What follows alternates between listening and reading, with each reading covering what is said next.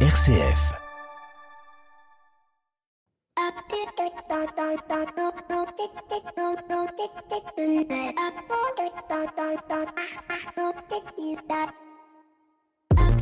Bonjour à toutes et à tous. De récentes statistiques nous ont rappelé euh, que 47% des Français avaient entendu parler des objectifs du développement durable et que 12% seulement d'entre eux connaissaient ces objectifs et ce qu'ils contenaient. Alors que s'ouvre cette semaine la Semaine européenne du développement durable, que le 25 septembre prochain nous fêterons l'anniversaire de ces objectifs du développement durable et de l'agenda 2030, eh bien moi je vous invite, vous euh, qui faites peut-être partie de ces 88% à ignorer ce que sont les objectifs du développement durable et ce qu'ils contiennent, aller euh, sur vos moteurs de recherche euh, respectifs et d'aller chercher ce qui va se passer autour de vous durant cette quinzaine et ce jusqu'au 8 octobre. En effet, vous allez certainement trouver euh, des ciné-débats, vous allez sûrement trouver des actions, des propositions, des expositions. Alors allez-y avec vos enfants, allez-y en famille car comme le disait le Saint-Père, le pape François, tout est lié. Il l'a d'ailleurs très très bien réaffirmé dans Laudato aussi, quand il parle d'écologie intégrale, prenant en compte la dimension économique et sociale, comme quand par exemple il réunit en 2022 à Assise des jeunes venus du monde entier, des professionnels, des étudiants, des chercheurs en économie, en commerce, à réfléchir autour de l'économie de François, mais aussi quand il porte la question écologique, la question humaine, la question spirituelle, ce qu'il fera d'ailleurs peut-être très certainement euh, à, Marseille euh, pour euh, la clôture des, des rencontres méditerranéennes. Mais c'est ce que fait aussi le gouvernement lorsqu'il lance une planification de la transition écologique. C'est ce que font les associations du quotidien pour défendre la biodiversité, les plus fragiles, l'eau, la démocratie. Tout est lié, tant les objectifs que les hommes et les femmes de notre planète. Et en tant que chrétien ou en tant que croyant d'autres religions, en tant qu'hommes et femmes de bonne volonté, nous devons faire nôtre cette belle phrase de Saint-Exupéry. Nous n'héritons pas de la terre de nos ancêtres, nous empruntons celle de nos enfants. Bienvenue dans l'écho des solutions. L'écho des solutions. Patrick Longchamp. Voilà, bonjour à toutes et à tous, bienvenue dans l'écho des solutions pour ceux qui nous écoutent de manière synchrone. Nous sommes à quelques heures simplement euh, de l'arrivée du pape à Marseille et de cette cérémonie de clôture que vous pourrez suivre en intégralité euh, sur RCF, bien évidemment sur rcf.fr si jamais vous n'avez pas de station RCF à proximité de vous. Cette semaine, on va donc euh, évoquer dans le dossier de l'écho des solutions, eh bien, l'économie de François. L'économie de François, c'est un mouvement qui a été lancé en 2019 par une lettre, on va dire, ouverte du pape François à l'ensemble des jeunes qui sont engagés dans des études euh, économiques, des études de commerce ou qui tout simplement euh, s'intéressent aux questions euh, économiques et sociales. Il les a réunis à Assise en 2022 et est né un mouvement, ça s'appelle l'économie de François, un mouvement qui est porté en France par Mathilde Montevert et Alexis Ferté qui seront nos invités. Mais il y avait quelques étapes d'anticipation et c'est Hélène Chapoulet du mouvement l'économie, l'économie de communion qui sera notre troisième invité pour évoquer cette question de l'économie euh, de François. Est-ce du pape? Est-ce du pauvre d'Assise? C'est ce qu'on verra avec, euh, avec nos trois invités euh, d'ici d'ici quelques instants. Bien évidemment, on retrouvera Pierre Collignon pour la chronique des entrepreneurs et dirigeants chrétiens. Cette semaine, il nous évoquera, il nous évoquera la rentrée des journalistes consacrés aux petites et moyennes entreprises. Et puis, nos 7 minutes pour changer le monde. Alors là, on change complètement de sujet. On parle de la semaine européenne de la mobilité cette semaine aussi est consacré à la prévention euh, routière, euh, la prévention routière dans le monde de l'entreprise, car beaucoup, beaucoup d'entre nous prennent leur voiture tous les jours pour aller travailler ou simplement euh, pour sillonner la France, car ils sont commerciaux, chauffeurs routiers et autres. Et on verra la solution qui est proposée par Vincent Dehalle. Ça s'appelle Driver. C'est une solution en réalité virtuelle pour réduire ces risques liés au transport du quotidien ou au transport professionnel. Et puis, comme toutes les semaines, eh bien, bien sûr, on, on ouvre avec notre invité il s'agit d'Erwan Kéran. Il est chef euh, de projet euh, et budget de l'État euh, à l'Institut économique pour le climat. Avec lui, on décrypte un petit peu cette annonce faite il y a quelques jours de 7 milliards de plus et de la planification de la transition écologique. Erwan Kéran, c'est notre invité éco de cette semaine. L'invité éco, Patrick Longchamp. Voilà, je suis avec Erwan Kéran. Erwan Kéran, vous êtes chef de projet industrie, budget de l'État l'Institut d'économie pour le climat. Erwan Kéran, bonjour. Bonjour. Merci beaucoup d'être notre invité éco de, cette semaine. Le gouvernement vient donc d'annoncer une enveloppe de 7 milliards supplémentaires pour financer la planification écologique, une planification que Christophe Béchu n'hésite pas à annoncer comme étant unique au monde. Alors, euh, j'ai envie de vous poser la, la première question, Erwan Kéran, est-ce qu'on y est? Parmi ces annonces, 7 milliards d'euros euh, de financement supplémentaire pour le climat, c'est une hausse qui est inédite. Mmh. Euh, c'est quelque chose qu'on suit depuis plusieurs années euh, à l'Institut de l'économie pour le climat. Et la dernière fois qu'on avait observé une hausse d'un ordre de grandeur comparable, un petit peu inférieur mais comparable quand même, c'était le plan de relance post-Covid. Donc d'abord, c'est déjà une, excellente nouvelle euh, que, de, que de voir ces dépenses, ces dépenses supplémentaires pour le climat. Alors Après, évidemment, est-ce qu'on est, y est? On, parle d'inédit, Christophe Béchu sur, sur France Inter euh, le, week-end précédent. N'hésitez pas à dire que c'était même unique au monde une telle planification.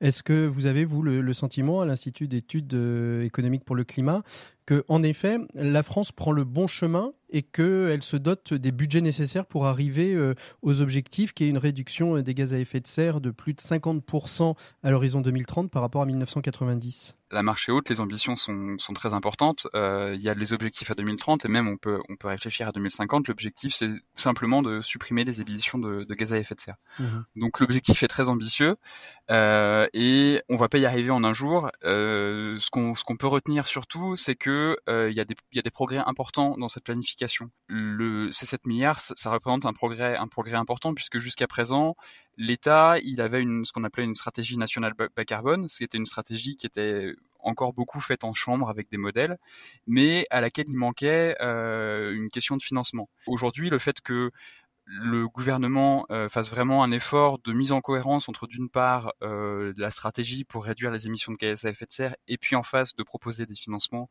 pour euh, pour mettre à, bien cette stratégie, ça c'est un vrai progrès. Mmh. Ça a évidemment des limites, on pourra y revenir, mais ça a surtout le mérite d'exister. Alors justement, quelle est, quelle est la force? Parce que bon, les partis d'opposition, bien évidemment, s'opposent, donc c'est jamais suffisant, c'est pas bien, c'est pas comme ça qu'il fallait faire.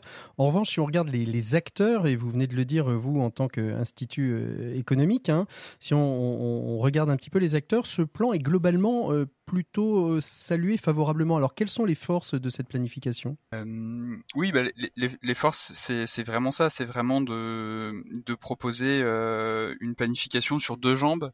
Là où jusqu'à présent, euh, on avait une planification qui était euh, euh, bancale, qui était très, qui était, oui, on peut dire bancale dans la mesure où elle, elle était encore très théorique. Euh, elle était, elle était, elle était bien faite puisqu'on s'assurait, on avait des, des modèles, euh, des modèles euh, assez précis pour s'assurer que euh, globalement on parvienne effectivement au cible de réduction de, de, de gaz à effet de serre qu'on avait, mmh mais on réfléchissait pas vraiment à comment est-ce qu'on allait mettre en œuvre, enfin en tout cas pas suffisamment les actions qui étaient qui étaient prévues. Mmh et, et à, parce qu'il y a, il y a des enjeux de, de, financement derrière tout ça, derrière derrière et c'est des enjeux de financement qui concernent l'État mais qui concernent l'ensemble l'ensemble des acteurs, que ce soit les entreprises, euh, les ménages, mais aussi les collectivités, euh, les collectivités territoriales.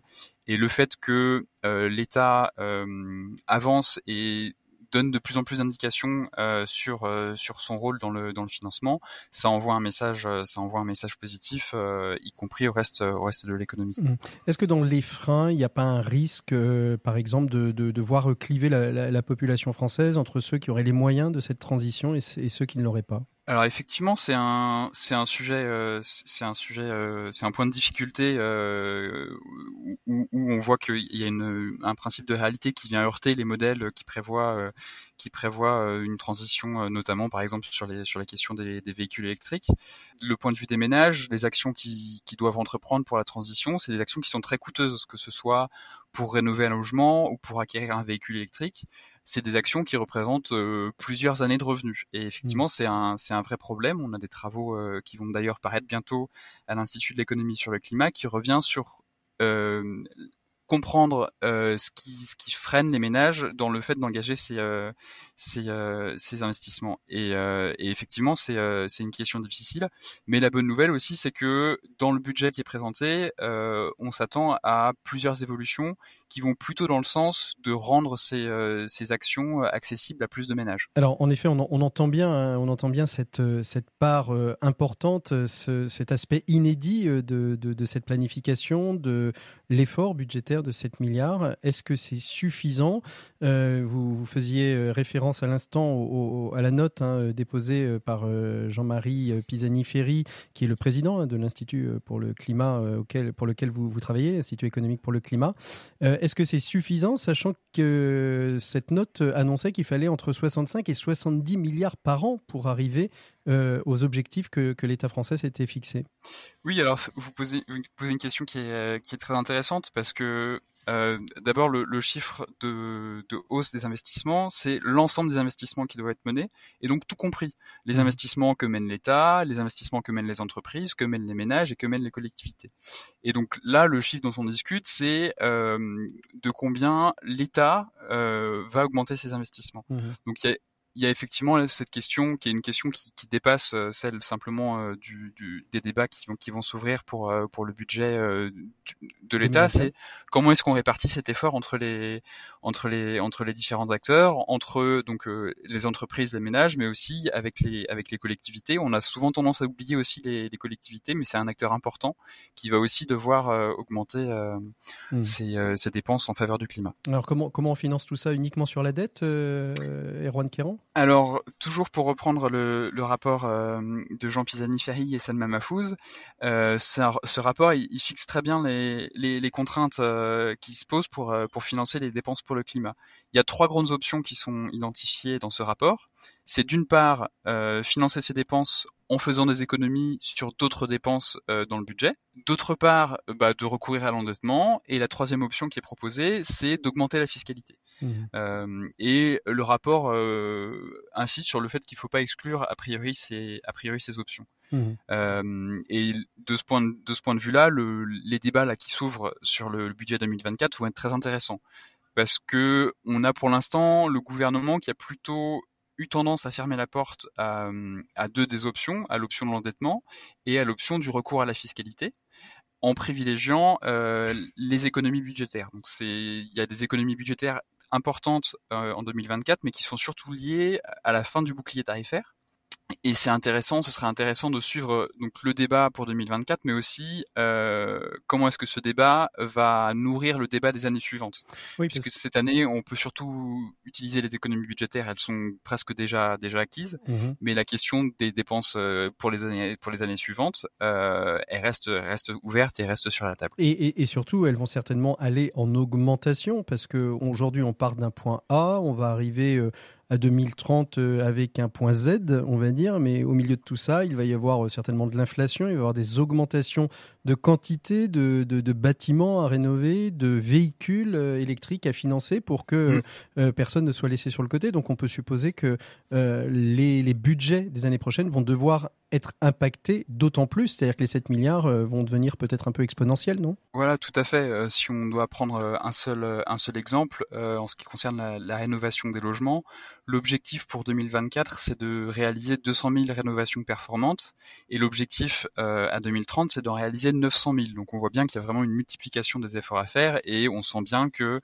euh, ça implique une, une, une augmentation, euh, une augmentation des dépenses. Mmh. Pour répondre à cette, à cette question, c'est important euh, aussi de réfléchir au financement de l'État au-delà de, du cadre annuel et d'avoir une véritable programmation sur plusieurs années.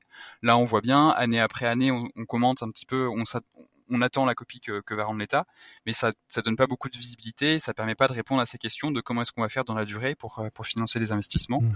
Et c'est pour ça que du côté de l'Institut de l'économie pour le climat, on insiste beaucoup pour dire que c'est important d'avoir aussi un exercice pluriannuel pour réfléchir au financement euh, public pour le climat. Allez, euh, pour terminer euh, notre, notre entretien, euh, Erwan Kéran, quelle est la, la, prochaine étape pour vous en tant qu'Institut économique pour le climat? Quelle est la prochaine étape vers laquelle le gouvernement doit impérativement aller euh, bah, J'ai envie de vous dire, la prochaine étape, elle commence demain euh, avec euh, l'examen de la, la, loi de programmation des finances publiques euh, à l'Assemblée nationale.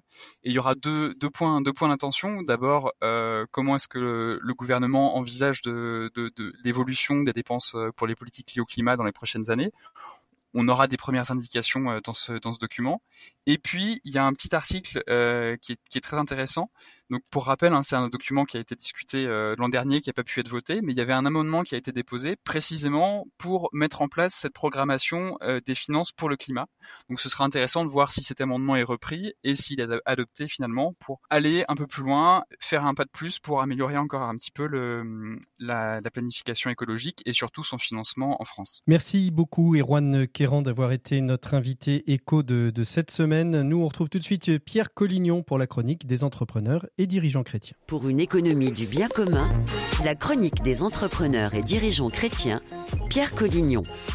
Voilà, on retrouve Pierre Collignon pour la chronique des entrepreneurs et dirigeants chrétiens. Bonjour Pierre. Bonjour Patrick. Alors on est encore dans la rentrée. La rentrée, eh bien, c'est souvent l'occasion de faire le point. Euh, J'imagine que c'était l'un des objectifs de la conférence de presse qui a été organisée il y a quelques jours par l'association des journalistes spécialistes des PME, la JPME.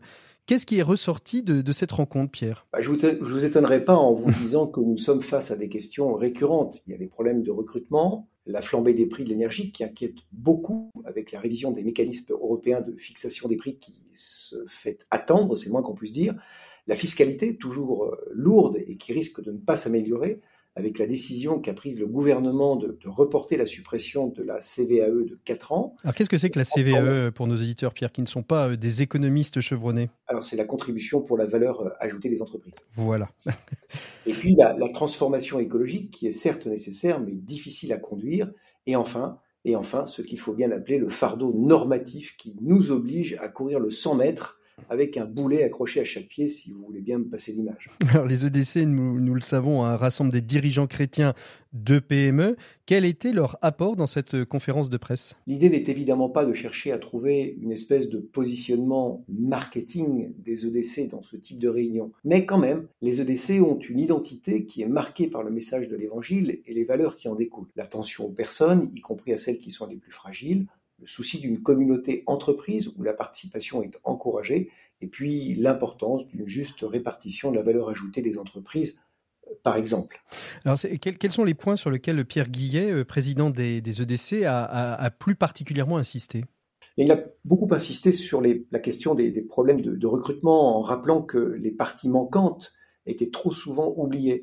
Les personnes en fragilité et les seniors sont en effet aussi une richesse pour l'entreprise, tandis que l'apprentissage doit être encouragé. Les entrepreneurs et dirigeants chrétiens soutiennent notamment les écoles de production qui donnent de vrais emplois à des décrocheurs scolaires par une pédagogie du faire pour apprendre. Et est-ce qu'il y avait d'autres messages euh, susceptibles d'intéresser nos auditeurs, Pierre? Oui, je retiens euh, l'insistance euh, sur le principe de subsidiarité qui doit être encouragé afin de faire émerger les solutions du terrain. Il faut faire confiance aux dirigeants et au-delà de toute du tout réglementaire dans lequel nous sommes, avoir finalement cette conviction que les solutions viendront du terrain. Comme le dit Hubert de Boisrandon, PDG d'Arbor Group, souvent présenté à cette antenne, et comme il le dit donc dans son dernier ouvrage, nous devons passer de l'espoir à l'espérance, la vraie, celle qui pousse à l'engagement et qui nous rend profondément heureux. Merci beaucoup Pierre. Très belle introduction pour le sujet que nous allons aborder d'ici quelques instants avec nos invités puisque on va évoquer l'économie de François ou selon François. On va, on va voir ça avec nos invités. On fait une pause musicale dans l'écho des solutions. On se retrouve tout de suite après. Merci Pierre. À la semaine prochaine. Au revoir.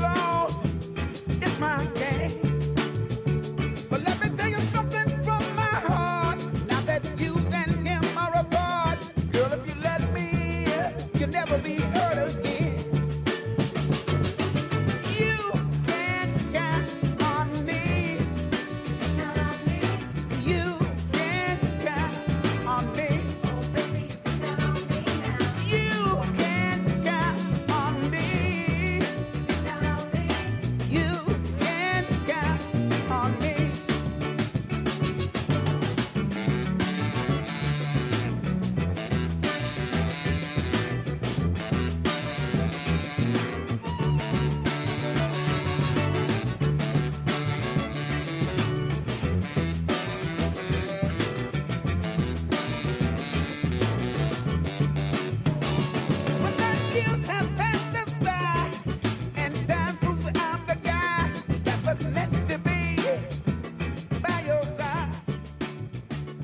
You Can Count on Me, c'était Lee Field sur RCF. Vous pouvez compter sur moi. Eh bien, c'est ce que le pape François a dit aux jeunes en 2022 à Assise en lançant le mouvement L'économie de François. C'est ce qu'on va voir euh, d'ici euh, quelques microsecondes avec tous nos invités. Ils sont là, ils vous attendent euh, pour évoquer cette question de l'économie de François. L'écho des solutions. Patrick Longchamp.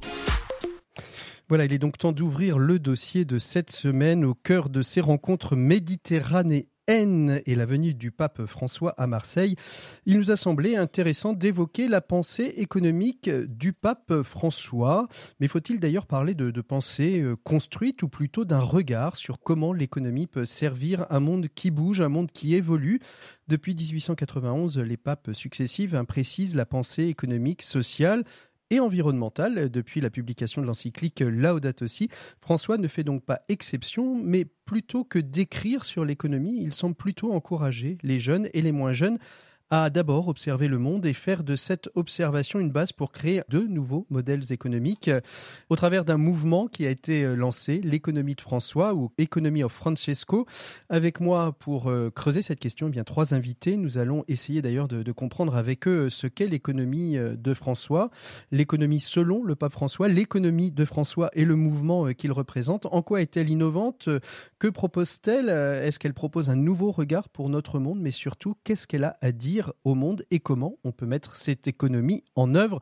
C'est ce qu'on va voir avec mes trois invités. Je vous les présente donc tout de suite. Tout d'abord, euh, Mathilde Montevert. Vous avez une trentaine d'années. Vous êtes sœur consacrée de la communauté du chemin neuf et vous faites partie de l'équipe euh, économie de François France. Et vous étiez, euh, vous aussi, à Assise, puisque avec vous, on va le présenter d'ici quelques instants, Alexis Ferté y était aussi. Bonjour Mathilde Montevert. Bonjour. Merci donc d'être euh, avec nous. Euh, avec nous aussi donc Alexis Ferté. Vous avez 32 ans. Vous, êtes ingénieur en électronique à Toulouse dans le secteur du spatial. Vous avez toujours été intéressé par la question euh, économique et vous avez été, vous, vous, avez trouvé le chemin de l'économie de François. Vous avez été vous aussi au rassemblement d'Assises en 2022 avec le pape François et vous vous êtes investi dans ce mouvement euh, français de l'économie of Francesco. Et puis euh, troisième invité, euh, bonjour d'abord Alexis, excusez-moi. Bonjour, oui. Je vais beaucoup trop vite. Et puis troisième invité avec nous, Hélène Chapoulet. Vous vous représentez l'économie de communion. Je ne sais pas si c'est un mouvement ou si c'est une manière de voir le monde économique. En tout cas, ça a été c'est porté par les Focolari et la pensée de Kira Lubitsch sur le fait de ne laisser personne sur le bord du chemin, un, une sorte de de, de réflexe-action, on pourrait appeler ça, un organe de réflexe-action sur la question du don dans l'économie au service du plus fragile et du bien commun. Euh, bonjour Hélène Chapoulet. Bonjour Patrick. Merci donc à tous les trois d'être euh, d'être avec nous. On va on va essayer de, de réfléchir. Alors euh, je, disais au début de, de, cet échange, euh, il y a l'économie de François, Economy of Francesco, euh, qui est un mouvement qui a été euh, lancé en, en, 2019 par le pape François, qui a commencé d'abord par une lettre à destination des jeunes qui s'engagent dans le monde de l'entrepreneuriat, dans les études académiques, économiques et, commerciales. Il vous avait donné rendez-vous en 2020 à Assise, pandémie faisant, et vous vous êtes retrouvé en 2022. Euh, et puis il y a l'économie, donc ça c'est le mouvement, euh, l'économie de François, et puis il y a l'économie selon François. On verra si les deux euh, vont bien ensemble. Alexis, Mathilde, l'un ou l'autre, comment vous avez rencontré ce mouvement, l'économie de François? Allez, on va commencer par vous, Mathilde. Alors moi j'ai travaillé un moment au Dicaster pour le service du développement intégral à Rome, donc le, Dicaster du Vatican qui a lancé en fait ce projet.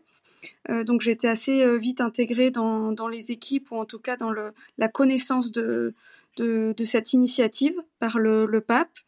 Donc c'était vraiment un désir au début du pape de, de rassembler euh, tous ces jeunes. Donc c'est ça euh, en études ou euh, avec des, des, des, boulots, disons.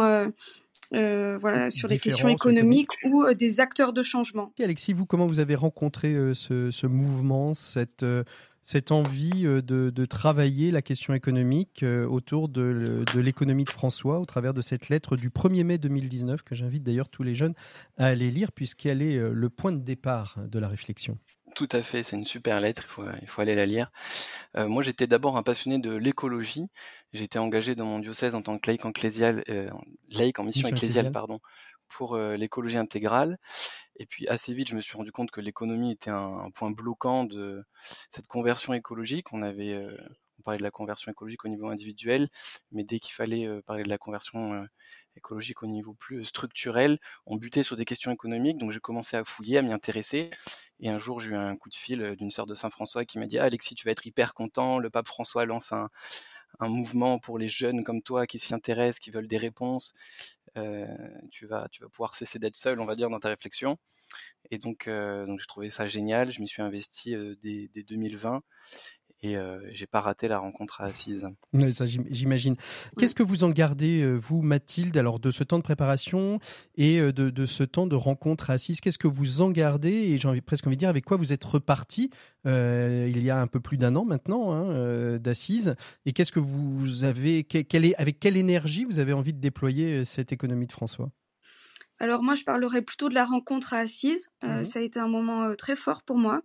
Donc il y avait à peu près euh, donc 1000, jeunes rassemblés du monde entier. donc ce qui est intéressant avec ces rassemblements en lien avec le Vatican, c'est que quasi tous les pays étaient représentés. donc c'était très riche humainement, fraternellement. C'est ce que je disais un petit peu en, introduction. On a le sentiment, mais c'est un peu la technique, je crois, du, pape François, c'est de d'écrire très largement et après de susciter des mouvements, des, mises en action. Alexis, vous vous êtes parti avec quoi de, ces euh, trois ans quasiment de préparation et de cette rencontre d'assises Vous êtes revenu avec quoi dans votre, dans votre diocèse, dans votre travail et dans votre vie euh, quotidienne? Je, alors, je suis venu avec une énorme valise d'idées, mais aussi une énorme valise de questions. Cette expérience à Assise, euh, elle a été surprenante parce que du fait qu'on on était plus de 1000 jeunes du monde entier, et lors des débats, on se rendait compte qu'on avait des, priorités, des problématiques, des questions très différentes. Euh, assis à la même table, à un moment, euh, moi je parlais de sobriété, je disais bah, il faut trouver un moyen d'avoir une économie euh, qui, produit, qui produit moins ou avec moins d'impact et tout. Et puis j'avais en face de moi des, des, Colombiens qui disaient mais nous on est dans la misère. C'est ça, c'est nous on pense à la décroissance et eux ils aimeraient bien penser croissance quoi. Mais ceci bah, étant, avec la même vision. par exemple, il y avait beaucoup de gens qui étaient attentifs à la question de la paix, de la vente des armes. C'était vraiment leur sujet. Mmh. Comment faire mmh. pour qu'on arrête de vendre des armes Et moi, c'est une question qui, qui, me touchait pas trop parce que c'est pas ma réalité du quotidien. Mmh, Donc, je suis venu déjà avec une ouverture. Enfin, je suis reparti avec une ouverture d'esprit et en même temps avec la conviction que peut-être chaque pays, chaque, chaque continent ou même chaque personne avait une brique à apporter dans un changement global, mondial de cette économie et ça m'a un petit peu confirmé dans ma recherche jusqu'à présent, ma recherche d'un modèle alternatif, enfin de modèles alternatifs au pluriel pour l'économie plutôt que ce qu'on a connu au XXe siècle. Mais est-ce que ça veut dire, est-ce que ça veut dire pour vous, Alexis, que vous avez changé à partir de ce moment-là des choses dans euh, votre perception, votre envie du travail. Aujourd'hui, vous travaillez dans, dans l'aérospatial. On a fait d'ailleurs une émission euh, sur la question il y a, il y a quelques temps dans l'écho des mmh. solutions sur la question de l'aérospatial. Euh, on dit cette jeune génération, elle veut du sens. La transition écologique n'est plus n'est plus une option, elle est une obligation dans le dans le sens du travail et dans le rapport au, à l'économie. Est-ce que vous vous avez changé votre manière de voir vos peut-être vos projets professionnels? Oui, oui, alors, alors tout à fait, oui. Alors qu'est-ce qui a changé? Je vous le fais en, plusieurs étapes. hein. D'abord, euh, je pense, a reçu une grâce un peu d'humilité, quoi. De se rendre compte que euh, d'avoir des grandes idées, d'avoir euh, plein d'intentions de changer, c'était super. Le pape nous a beaucoup encouragés, mais je me suis rendu compte que les réalités du monde étaient très complexes et qu'il fallait que je sois très humble vis-à-vis de ça. Mmh Ensuite, le pape nous a beaucoup invités à unir, je dirais, notre tête, notre cœur et nos mains. Il nous a mmh dit, mmh soyez attentifs à incarner des choses, à l'incarnation, à faire des mmh. choses avec vos mains. Si les idées, euh, si la tête se déconnecte des mains, euh, on devient, les idées deviennent folles. Mmh. Et euh, moi, ça m'a, en, en, revenant d'assez, je me suis dit bon, il va falloir que je fasse quelque chose et pas simplement de penser ou de réfléchir donc ça a eu deux, je dirais, deux, traductions concrètes. La première, c'est de se dire bon ben on va faire, on va faire vivre le mouvement Economia Francesco en France. essayer d'aller chercher les jeunes des milieux économiques ou, de tous ceux qui s'y intéressent en tout cas, mmh pour faire valoir une autre vision de l'économie.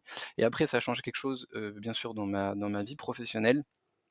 alors moi je suis passé à 80%, donc je travaille plus le vendredi et ça me laisse du temps pour essayer de construire. vous êtes passé à la semaine de 4 jours alors en fait.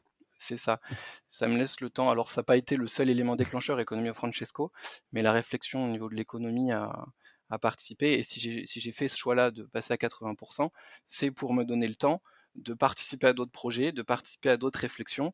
Vous avez donc accepté, Alexis, de réduire votre temps de travail, donc d'accepter une perte de salaire, pour vous mettre à disposition d'associations, de structures où vous pourriez vous engager euh, pour euh, faire avancer, par exemple, ce mouvement comme le mouvement Economy of Francesco. Oui, tout à fait. Alors pour vous donner un petit exemple de ce que ça peut porter comme fruit, bon, ça m'a laissé le temps d'appeler plein de gens, d'avoir leur vision, d'essayer de mieux comprendre le monde. Mmh. Euh, je me suis retrouvé à, parler avec euh, mes anciens profs euh, de mon école d'ingénieur, leur poser des questions sur l'industrie électronique. ça a donné naissance à un petit groupe de, petit groupe de réflexion, on s'interroge sur l'avenir. Et puis j'ai reçu un coup de fil cette semaine mmh d'un étudiant donc c'est ces profs-là qui ont, qui ont donné mon numéro à cet étudiant-là, qui cherche à créer une entreprise et qui cherche à savoir avoir quelques repères, on va dire. Lui, il a envie de s'attaquer à la question des, des low-tech, des basses technologies donc des alternatives au high-tech qui ont tendance à avoir un impact mmh. écologique non négligeable et à façonner la société d'une façon critiquable. Et du coup, il m'a dit bon bah qu'est-ce que tu en penses? Est-ce que tu as des idées? Est-ce que quel type d'entreprise on pourrait créer? Selon quel modèle économique? Et donc, bah, vous devenez un pivot en fait, euh, qui peuvent se créer. Hmm. Alors on peut bien sûr le renvoyer sur la très bonne émission que nous avions faite euh, avec Navi Rajou, euh, justement, non pas sur la low-tech, mais sur l'innovation frugale, un, ouvrage absolument formidable à lire et bien évidemment émission à écouter. Hélène Chapoulet, je vous ai mis un peu de côté, mais très volontairement avant de vous donner la parole, parce que l'économie de communion, c'est pas nouveau. Hein. Kira Lubitsch a, a, fondé les, les, les. L'économie de communion est apparue il y a bien longtemps déjà peut-être euh, un peu en marge au début. Est-ce que vous avez le sentiment qu'avec l'économie euh, euh, de François, Economy of Francesco, finalement les choses commencent à se, les, idées initiales de Kiralubic sur l'économie du don, des plus fragiles, commencent à prendre corps alors que vous étiez peut-être un épiphénomène il y a encore quelques années? Oui, complètement. En fait, moi, je suis très heureuse d'entendre euh, Alexis et Mathilde là, nous raconter leur expérience parce que, en fait, l'économie de communion, c'est né il y a une trentaine d'années. Et c'est vraiment né de cette inspiration de, de, ces inégalités entre les plus riches, les plus pauvres, de permettre aussi à des entreprises de partager et donc de, de, partir du principe que si une entreprise fonctionne, c'est pas juste pour avoir du bénéfice, mais c'est aussi que ce bénéfice puisse être partagé avec les plus démunis pour essayer d'éradiquer la pauvreté. Et c'est vrai que cette pensée de cette impulsion, en tout cas, du pape François aujourd'hui, fait vraiment écho à ce qu'on essaye de, mettre en pratique, en tout cas depuis une trentaine d'années, au sein de, de l'économie de communion au niveau international. Hein. Donc, euh, oui, c'est assez enthousiasmant, je trouve, de voir une nouvelle génération qui arrive euh, mmh. avec toute cette impulsion, parce que nous, on a l'impression d'essayer petit pas par pas de faire des choses. Et là, on, a, on sent qu'il y a quelque chose qui est très cohérent, en fait, mmh. et qui, depuis le démarrage de cette, euh, de cette intuition de, de Chiara Lubick est, vraiment aujourd'hui prend, prend corps quoi, un peu plus. Mmh. Mais est-ce que vous êtes d'accord euh, avec ce que, ce que je disais? Vous avez le droit de ne pas être d'accord. Hein. Euh, est-ce que vous êtes d'accord avec ce que je disais en disant que finalement euh, l'innovation, non pas dans, dans, le, dans ce que contient la pensée du, du pape François, mais est plutôt dans cette idée de lancer des mouvements, un peu comme euh, le, Saint Jean-Paul II avait lancé euh, les Journées mondiales de la jeunesse pour mobiliser les jeunes dans leur paroisse, dans leur dans leur affirmation de, de, de, la vie chrétienne. Le pape François, finalement, au travers de la question économique, lance un mouvement peut-être pour irriguer de la même manière que les jeunes chrétiens avaient irrigué leur leur écosystème. Aujourd'hui, les jeunes vont irriguer le tissu économique. J'ai envie de dire ce et environnemental, puisque Laudato aussi apporte la dernière pierre qui manquait énormément à la pensée, euh, la pensée sociale chrétienne, qui était la pensée écologique. Bah, au-delà de l'irriguer, je pense que c'est des jeunes, enfin Alexis et Mathilde, vous me, direz si c'est faux ce que je dis, mais je trouve que de toute façon, c'est un chemin de transformation, donc à la fois de transformation personnelle, parce que pour changer l'économie, il faut déjà se changer soi-même et regarder l'économie et le monde autrement. Et, euh, et, ça commence déjà par soi, par euh, des petits groupes. Et, effectivement, ce, ce courant qu'il lance, c'est presque un changement un peu plus global Mmh. et qui, qui donne une certaine énergie pour le changement. Enfin, euh, je, changer l'économie, c'est quand même énorme, donc il faut y aller pas par pas, comme le fait Alexis, de prendre du temps pour aussi, euh, ben voilà, c'est pas faire du porte-à-porte parce qu'on utilise plus ce mot là aujourd'hui, mais c'est du cas par cas. Enfin, nous, on, on organise là, par exemple, des différents événements notamment là le prochain qui aura lieu à Lille les 21 et 22 octobre prochains sur la, la, question du sens au travail, donc avec des tables rondes d'entrepreneurs de l'économie de communion qui vont nous dire aussi, ben voilà, qu'est-ce que ça veut dire donner du sens à son travail, qu'est-ce que dans, dans le management, dans le don qu'on veut faire euh, aux autres euh, pour essayer d'éradiquer la pauvreté, pour prendre conscience qu'il faut se mettre en chemin. Moi, j'aime beaucoup ce que disait Alexis sur le fait de se mettre en mouvement, quoi. C'est la mise en pratique est hyper importante. On peut pas juste avoir des bonnes idées, mais comment on le vit, comment on se transforme et comment on fait que pas, pas à pas, il y a des choses qui changent, quoi. C'est mmh. vraiment cette histoire du goutte d'eau, hein, du, du, colibri. Hein, on est toujours sur cette même dynamique.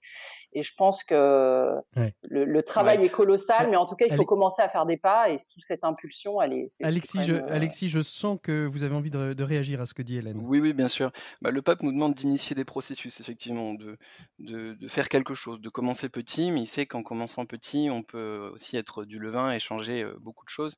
Il nous demande d'infuser effectivement le, les milieux des décideurs de proposer une autre vision.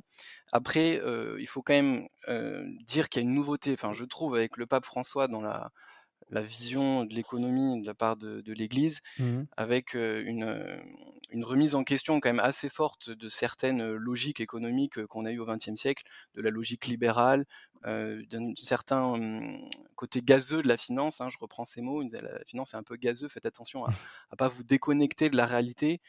Il y a un accent qui est mis sur le contact direct avec les pauvres. Il nous disait à mmh. Assise, Saint François n'aimait pas seulement les pauvres, il aimait aussi la pauvreté. Ça, je mmh. crois que c'est mmh. nouveau. c'est de nous dire, face à, on a toujours dit, le but de l'économie, c'est d'éradiquer la pauvreté. le pape François nous dit, bah, il y, y, a autre chose aussi. Le but, c'est aussi d'aimer les pauvres, de regarder le monde avec les yeux des plus pauvres. Donc il y a quand même, une, je trouve, une vraie nouveauté. En tout cas, moi, mmh. la pensée du pape François sur ces questions-là, elle m'a beaucoup encouragé, m'a apporté beaucoup de fraîcheur. Là où parfois, moi étant assez critique, on va dire, des, logiques économiques business as usual, je me sentais pas forcément rejoint. Je voyais que l'Église disait attention, l'argent ne doit pas être une idole mais il manquait pour moi un lien avec un petit peu plus concret, un peu plus technique, je dirais. Vous témoignez de ça dans votre là, je l'ai trouvé. Vous témoignez de ça dans votre dans votre travail, Alexis? Là, vous en parlez ouvertement. Est-ce que cette euh, au retour peut-être d'Assis, je ne sais pas si vous travaillez déjà dans, dans, l'entreprise dans laquelle vous êtes à ce moment-là. Euh, est-ce que vous témoignez de, cette manière? Est-ce que vous essayez peut-être au sein même de l'entreprise aussi à peut-être à, à, faire, euh, je ne sais pas pour qui vous bougez, vous, vous travaillez parce qu'il y a des structures plus, plus importantes. Oui, bah, je peux vous raconter un petit peu ce que j'ai fait. Eh ben oui, avec plaisir, si on est là pour ça. Depuis, depuis trois mois, avec un collègue, on a décidé de lancer un processus dans l'entreprise, justement initier des processus, hein, je tiens le mot de là, on a décidé de lancer un processus de sensibilisation à l'écologie, euh, pas simplement pour que les employés aient des comportements plus écologiques ou que l'entreprise fasse ce qu'elle fait mais de façon plus écologique, mais pour interroger le sens des activités de l'entreprise. Et ça, c'est assez nouveau. Et ça, je le tire beaucoup de toute cette réflexion aussi, euh, cette invitation du pape François. Donc, on a fait plusieurs soirées, hein, une, soirée sur la crise écologique, les différentes façons de trouver des réponses aux, à ce problème-là, euh, le place de la technologie, et là on commence à, on commence à arriver sur euh, le secteur électronique et le secteur du spatial, qui sont les secteurs de mon entreprise. Mmh et l'idée c'est de, on commence à mener une réflexion collective en entreprise pour savoir comment est-ce qu'on peut euh, prendre notre place euh, face aux enjeux de, de l'écologie. Donc, TPE, pour moi, PME, grand groupe, Alexis? Vous êtes dans une TPE, PME, un grand groupe? C'est une PME de 170 personnes. Donc, ce qui veut dire qu'on est aussi à échelle, à échelle humaine pour pouvoir euh, euh, directement euh, dialoguer avec le dirigeant de l'entreprise ou du moins les, le management oui, intermédiaire. Oui, bien sûr. Hmm. Y a ça, ouais. Mathilde, vous, vous, comment vous entendez ce, ce, qu'a dit Hélène? On a, on a l'impression que l'encyclique Laudato Si est venue porter cette dernière pierre qui manquait. les entreprises parlent depuis longtemps de la RSE, de la responsabilité sociale et environnementale et économique, bien évidemment, des entreprises.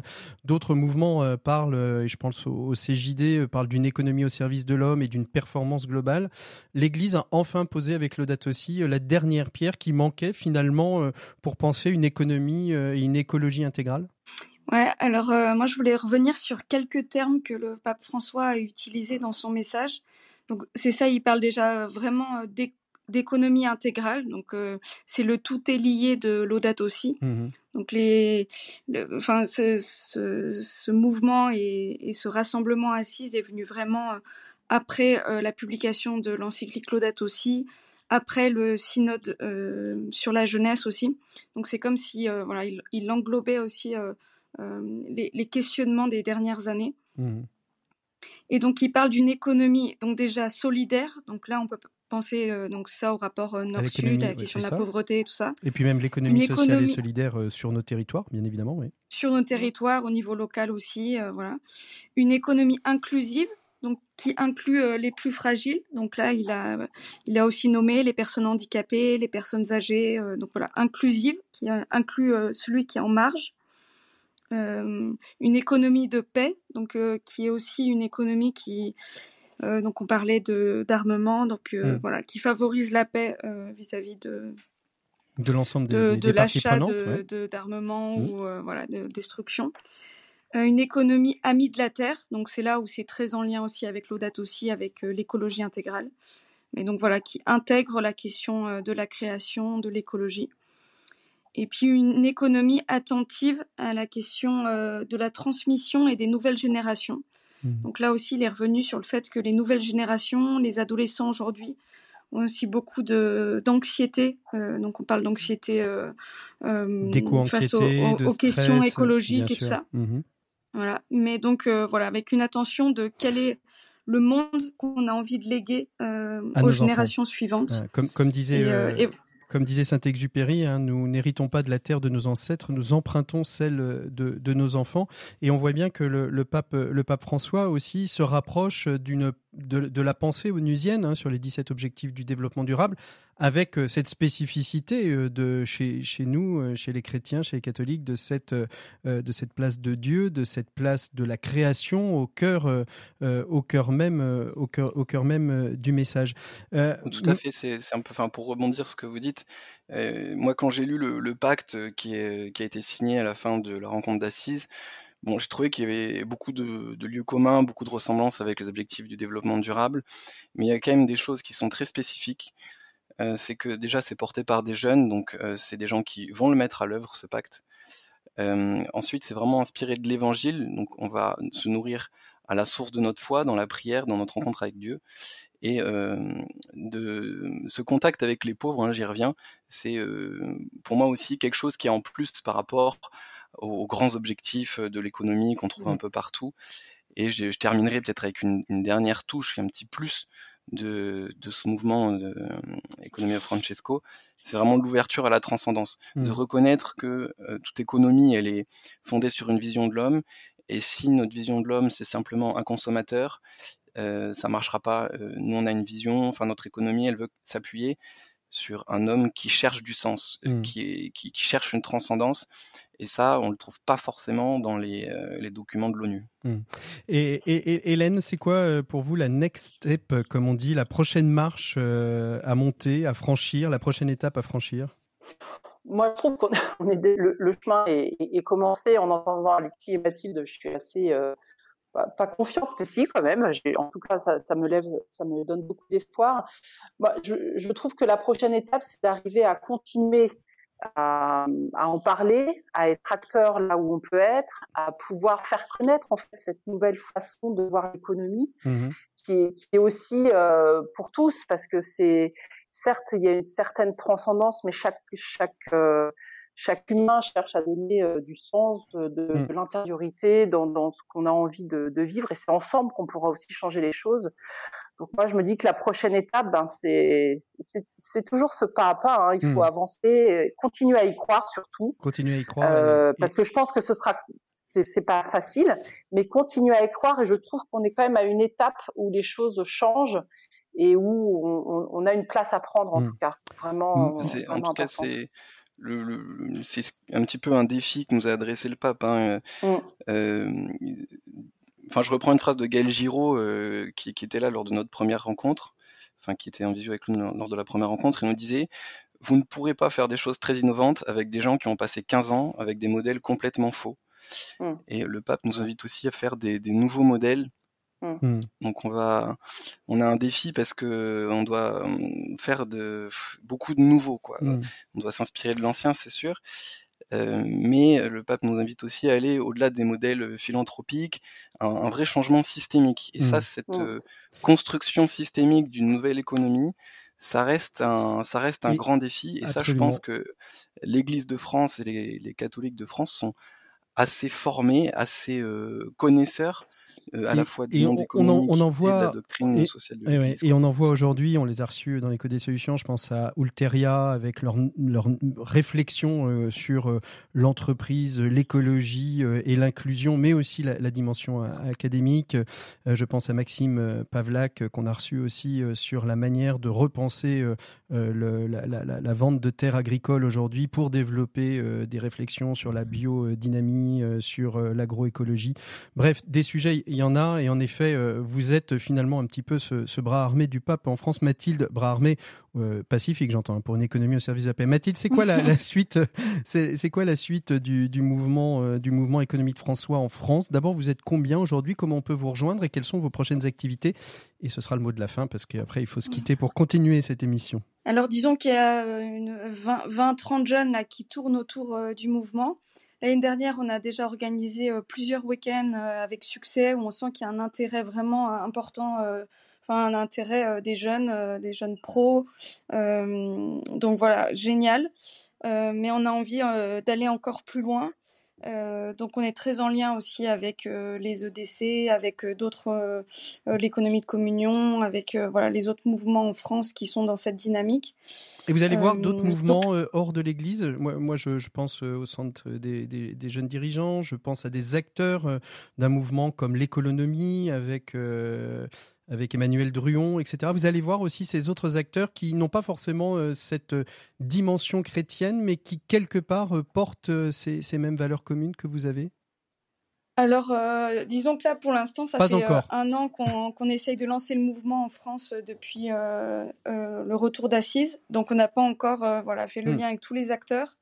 Mais ce qui est sûr, c'est qu'on organise un grand forum au printemps prochain, donc à la conférence des évêques de France, où on essaiera de, rallier voilà, les acteurs qui ne sont pas forcément euh, voilà, impliqués mm. énormément dans l'Église, mais qui ont euh, le même souci que nous euh, de fond. De penser de, nouveaux modèles, de penser de nouveaux modèles économiques. et ce sera quelle date exactement, Mathilde Et puis après? Alors là, on n'a pas encore les dates fixes, mais elles vont arriver bientôt. Elles vont arriver. Bon, il suffit d'aller sur, sur le site Économie de François, on trouve ça rapidement, facilement? Oui, c'est ça, ou sur le site, en tout cas là, de la Conférence des évêques de France, ça sera assez rapidement partagé. Mm. Et puis on sera quelques-uns à Marseille aussi, donc ce week-end. Alors pour ceux qui nous écoutent avant avant, le, avant cette émission, euh, avant, le, avant Marseille, pourront euh, vous y rejoindre.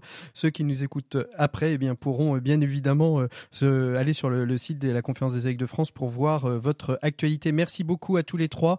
J'ai bien conscience qu'on aurait pu rester plus longtemps et en dire encore plus sur l'économie de François, l'économie of Francesco.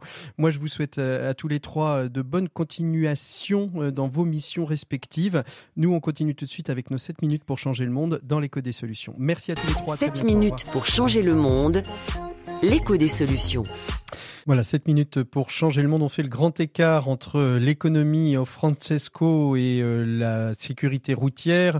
On est dans la semaine européenne des mobilités. Euh, se tenait à Toulouse le salon Préventica, centré sur la question de la sécurité routière au travail.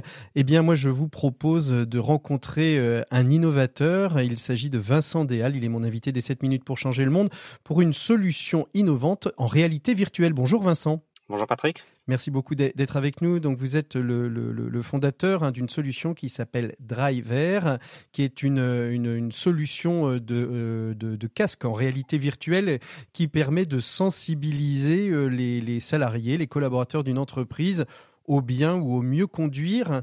et on va voir comment vous déployez cette, cette solution au travers de cette réalité virtuelle.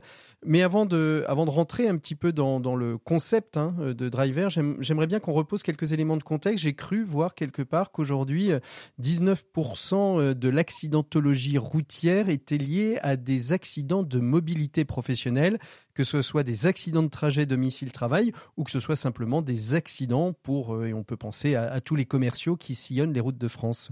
C'est ça à peu près la, la tendance euh, aujourd'hui, euh, Vincent? Juste pour remettre un peu quelques éléments de contexte, c'est un accident toutes les 10 minutes. Mmh. Euh, juste euh, un accident de voiture lié au travail, hein, avec, avec environ 5 millions de journées de travail perdues, ce qui représente environ 18 000 personnes en équivalent temps plein. Hein, donc une entreprise de 18 000 personnes à l'arrêt pendant un an. Et tout ça nous donne la première cause de mortalité parmi les accidents du travail. Donc c'est mmh un enjeu considérable pour les entreprises et parfois sous-estimé parce que voilà, 20%, seulement 20% des entreprises ont une action euh, ont des actions, euh, quel que, quel que soit le type d'action menée, mais seulement 20% font des actions chaque année euh, dans leur, dans leur Donc ça veut dire qu'en fait, il n'y a pas de prise en compte par les chefs d'entreprise de cette, de cette problématique d'accidentologie du travail. Il n'y a qu'à peine 20% des entreprises qui mènent des actions de sensibilisation? Tout à fait. il y a assez peu d'indicateurs finalement.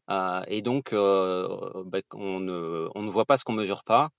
Et c'est pas forcément les coûts, parce que du coup, il y a forcément des coûts qui sont attachés, ne sont pas répercutés. Donc, forcément, ben, la sensibilisation ou l'action contre, contre le risque routier est malheureusement pas la priorité des entreprises. mais alors, pas toutes, hein, bien évidemment. Oui, parce que comme vous le disiez, il y, a, une vingtaine de pourcents d'entreprises qui, qui, qui s'emparent de cette question-là. Alors, vous, vous leur proposez une solution, une solution assez ludique. Vous utilisez les casques de réalité virtuelle. Pourquoi la réalité virtuelle? Parce que euh, c'est plus simple pour faire prendre conscience euh, d'immerger les gens dans cette réalité virtuelle que de leur faire des slides? Alors, en effet, il y a un côté euh, extrêmement ludique. il y a ce côté immersif qui permet de vivre une expérience. Et quand vous vivez une expérience et que vous ressentez, vous avez des émotions, telles que la peur par exemple, telles que euh, du stress qui remonte en fonction des situations euh, potentiellement à risque. C'est quelque chose qui va beaucoup plus vous impacter, que vous allez mémoriser d'une manière beaucoup plus forte et qui a la possibilité de changer profondément euh, votre façon d'agir. Et mmh. nous, dans notre approche, on combine cette utilisation de la réalité virtuelle avec des neurosciences vulgarisées, simplifiées, afin de permettre à chacun de se comprendre, de comprendre ses limites, avec l'idée derrière que on cherche pas à rattraper l'accident parce que quand on est dans la situation de l'accident, c'est déjà trop tard, mais on cherche plutôt à l'éviter et à s'exposer, cherche à éviter de s'exposer au risque en, ayant une meilleure compréhension de soi et aussi des autres parce qu'on n'est jamais seul sur la route, bien évidemment. Mmh. Alors, est-ce qu'on peut déjà euh, mesurer un petit peu l'impact euh, de, cette euh, solution Est-ce que l'on sait, est-ce que vous sauriez dire aujourd'hui combien d'accidents ont été évités, Vincent Dehal?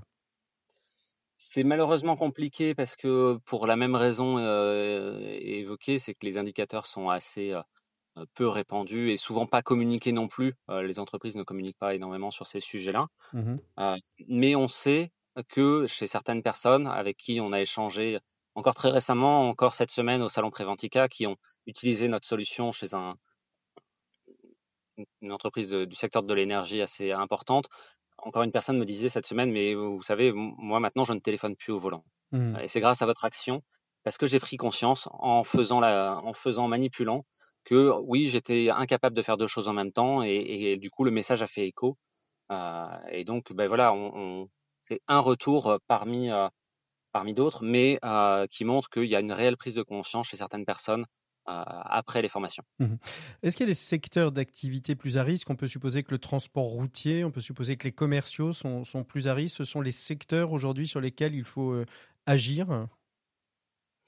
Oui, mais il ne faudrait pas se limiter à ces secteurs-là. Mmh C'est-à-dire que énormément, vu que le trajet domicile-travail en fait partie, et une grande majorité des Français sont concernés. Mmh. mais bien évidemment, plus vous roulez, mais plus vous êtes exposé, c'est statistique, c'est mathématique. Mmh et après, il y a certains secteurs où, dans lesquels il y a énormément de pression. Hein. On pense à, tout ce qui est distribution, livraison, où voilà, il y a des enjeux des enjeux, des objectifs à atteindre qui font des objectifs de temps, d'efficacité et, de rendement. vos, formations, alors elles se passent, je suppose, dans les entreprises. Quelles sont les, thématiques aujourd'hui que, que, vous abordez? Parce que je pense que on ne peut pas aborder toutes, toutes les thématiques des, qui peuvent être liées à, l'accidentologie des transports, mais quelles sont les thématiques que vous développez? On, développe des thématiques concernant tous les enjeux majeurs du risque routier. Et alors par là, on va parler, donc, comme je vous le disais, des distracteurs au volant, la thématique d'alcool, en essayant de travailler des choses un peu nouvelles, hein. par exemple l'éblouissement. Il faut savoir que quand, même à faible dose, hein, avec moins de deux verres d'alcool, vous commencez déjà à avoir des effets sur votre vision et, sur la récupération de votre vision en cas d'éblouissement. Donc on traite ces sujets-là, on va traiter les angles morts, par exemple, où on va mmh. venir vous mettre dans, dans, une situation de conduite et on va venir ensuite vous replonger dans la même situation de conduite, mais avec un autre point de vue, celui du camion, pour mmh. que vous puissiez croiser le regard avec et mieux comprendre l'autre, l'autre afin d'adapter vous-même votre conduite. On va aussi parler de vitesse, notamment de la vitesse inadaptée, qui veut dire que vous n'êtes pas forcément en excès de vitesse. Hein, mais si je mmh prends un exemple, si vous êtes à 50 en ville, c'est très bien. Mais si vous êtes à 50 en ville, à 4h30 à une sortie dans une rue d'une sortie d'école, c'est extrêmement dangereux. Mmh Donc derrière cette notion de vitesse, on va venir aborder les notions de risque et de perception du risque qui sont très individuelles. Mmh alors, votre téléphone, puisque vous, vous nous parlez depuis votre voiture, votre téléphone doit, doit sonner dans votre voiture, mais je précise à nos auditeurs que vous êtes à l'arrêt. Euh, les angles morts, la distance de sécurité, la vitesse, l'alcool, les distracteurs, ce sont tous les, tous les sujets que, que, que vous abordez. Vous intervenez sur l'ensemble de la France? Nous intervenons sur l'ensemble de la France tout à fait avec deux offres. Une offre en présentiel où nous intervenons avec nos formateurs, notre matériel sur des demi-journées, sur des journées à la demande de, de nos clients mais aussi à travers une offre beaucoup plus flexible où nous formons des ambassadeurs dans les entreprises et nous permettons après avec une location de matériel qu'ils puissent réaliser la formation sur un temps assez long, et, ça en va d'une semaine jusqu'à plusieurs mois, de telle façon à s'affranchir des contraintes opérationnelles. De, vous mmh. savez le, le commercial qui n'est pas disponible à part le vendredi matin et le technicien qui lui est disponible que le mardi soir. Mmh. Et, ça, et donc ça franchit des contraintes et ça c'est très intéressant pour les entreprises qui, euh, qui gagnent en flexibilité et qui ont aussi un outil ludique euh, et donc qui permettent de plus facilement passer le message. Et tout ça bien évidemment Vincent pour réduire le nombre d'accidents liés au trajet professionnel. Merci encore d'avoir été notre invité de ces 7 minutes pour changer le monde. On retrouve toutes les informations sur votre site internet driver.online. D'ici là, je vous souhaite à toutes et tous un très très bon moment à l'écoute des programmes de votre radio chrétienne. On se retrouve, nous, la semaine prochaine. On évoquera un sujet complètement différent. Il s'agira de la convention collective du secteur de l'industrie et de la métallurgie une convention collective qui se réforme intégralement et qui prendra effet en janvier 2024. D'ici là, portez-vous toutes et tous très très bien. Si vous voulez nous retrouver ainsi que toutes les émissions de l'écho des solutions, eh bien, direction les plateformes de podcast ou bien évidemment rcf.fr. À très bientôt. Au revoir. Bon week-end à vous.